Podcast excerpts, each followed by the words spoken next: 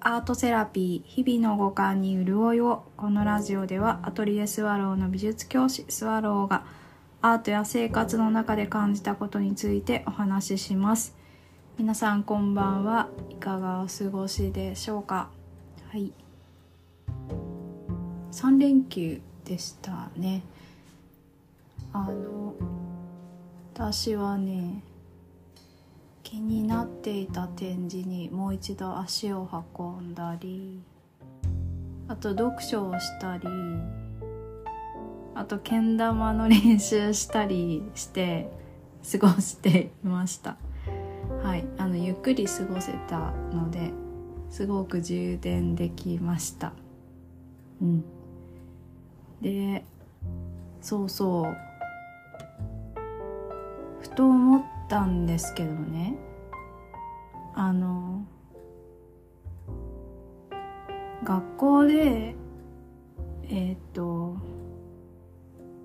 定期的に保護者の方に会うんですよ。でそうするとあここのお家の方とあちらのお家の方がきっとお話しされるとすごい一瞬でなんというか、うん、その時に感じていることを共有できたりあこんな風にしてなんなんというか捉えているんだなっていうのが分かり合えたりすると私が口を挟むよりもっと速いスピードで「あ分かったわ」ってなりそうだなってって思う瞬間がすごくあってこれまでに。であじゃあその場を作ればいいんじゃないってよぎったんですよ今週。でそうそのうんとそれをねなんで強く思うかっていうと構造があの親と学校ってこう一対みたいになってるでしょ？でも女性が母親であることが多いから、うんと、そうするとなんかなんというか女性ってえっ、と把握してこう自分のお家の子供のことを捉えて学校に報告してえっ、と進捗状況をこう常に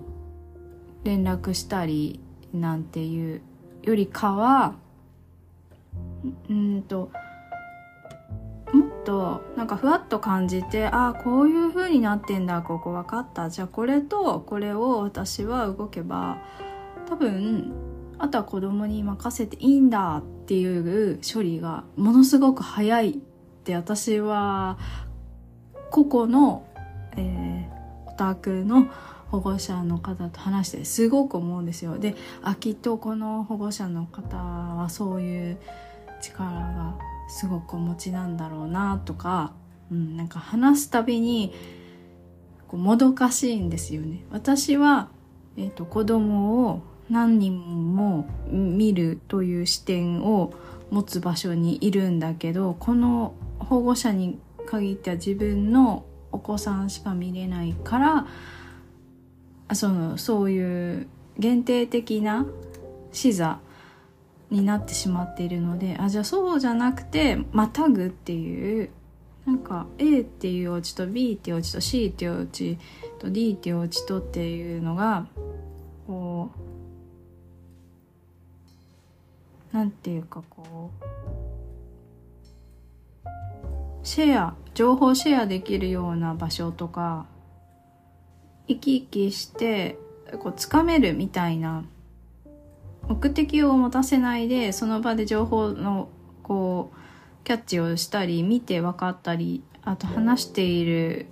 感じを見届けたりすることで分かったってなるあのスピードが上がりそうだなってあのようやくねこの数年間かけて私はあ分かったこれつなげちゃえばいいんだっていう。ところの境地に来てそう来たんですよ。だから今年はまあ可能であればそういう場を作っちゃおうって思ってうん。でその中身をねあのどういう風に展開するのかとかどういう風にしたらそれぞれが話しやすい空気になるのかなっていうのを、まあ、考えるのが、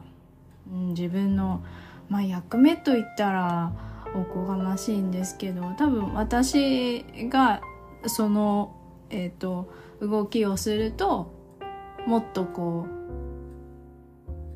見たら早かった視座にいろんな人が見れる気がするって思ってそういう風にした力の使い方はなんか雨に似てるかもしれないって今日雨降ってたからすごい思ったんですよ。雨って自動で発生してるえーと、現象なのにそう自然現象なのに結果雨の恵みを受けて、うんと、植物が育ったりとかこう土が芳醇になったりとかなんかそういう作用が起きるから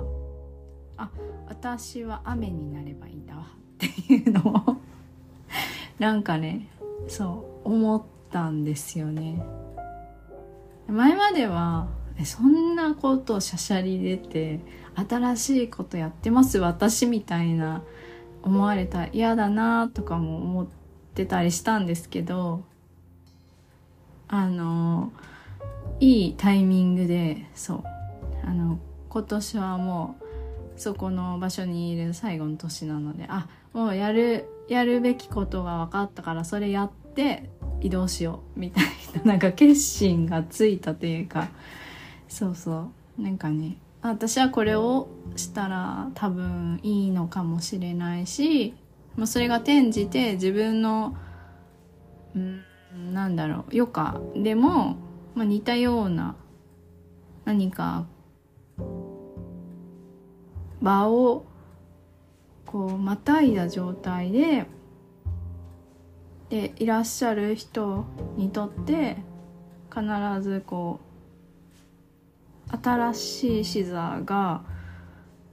見えたりあとはそれをこう予感させるもの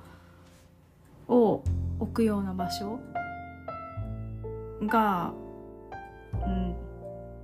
なんか現れてくるよみたいに。そうそう。思っ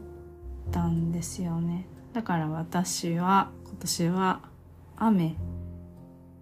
雨って言ってもなんかこう冷たい雨というイメージよりはなんかね雨季とかのあの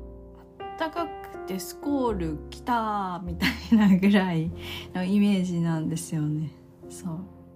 であもうみんながその場に立てたらやんだみたいなぐらいのパーっていう通り雨みたいな風になりたいです。はい。うん。なんか多分実行できる気がしていますだからまたねやってみたらどうだったかって報告しますねこちらのラジオではい今日も最後まで聞いてくださってありがとうございますそれではまた。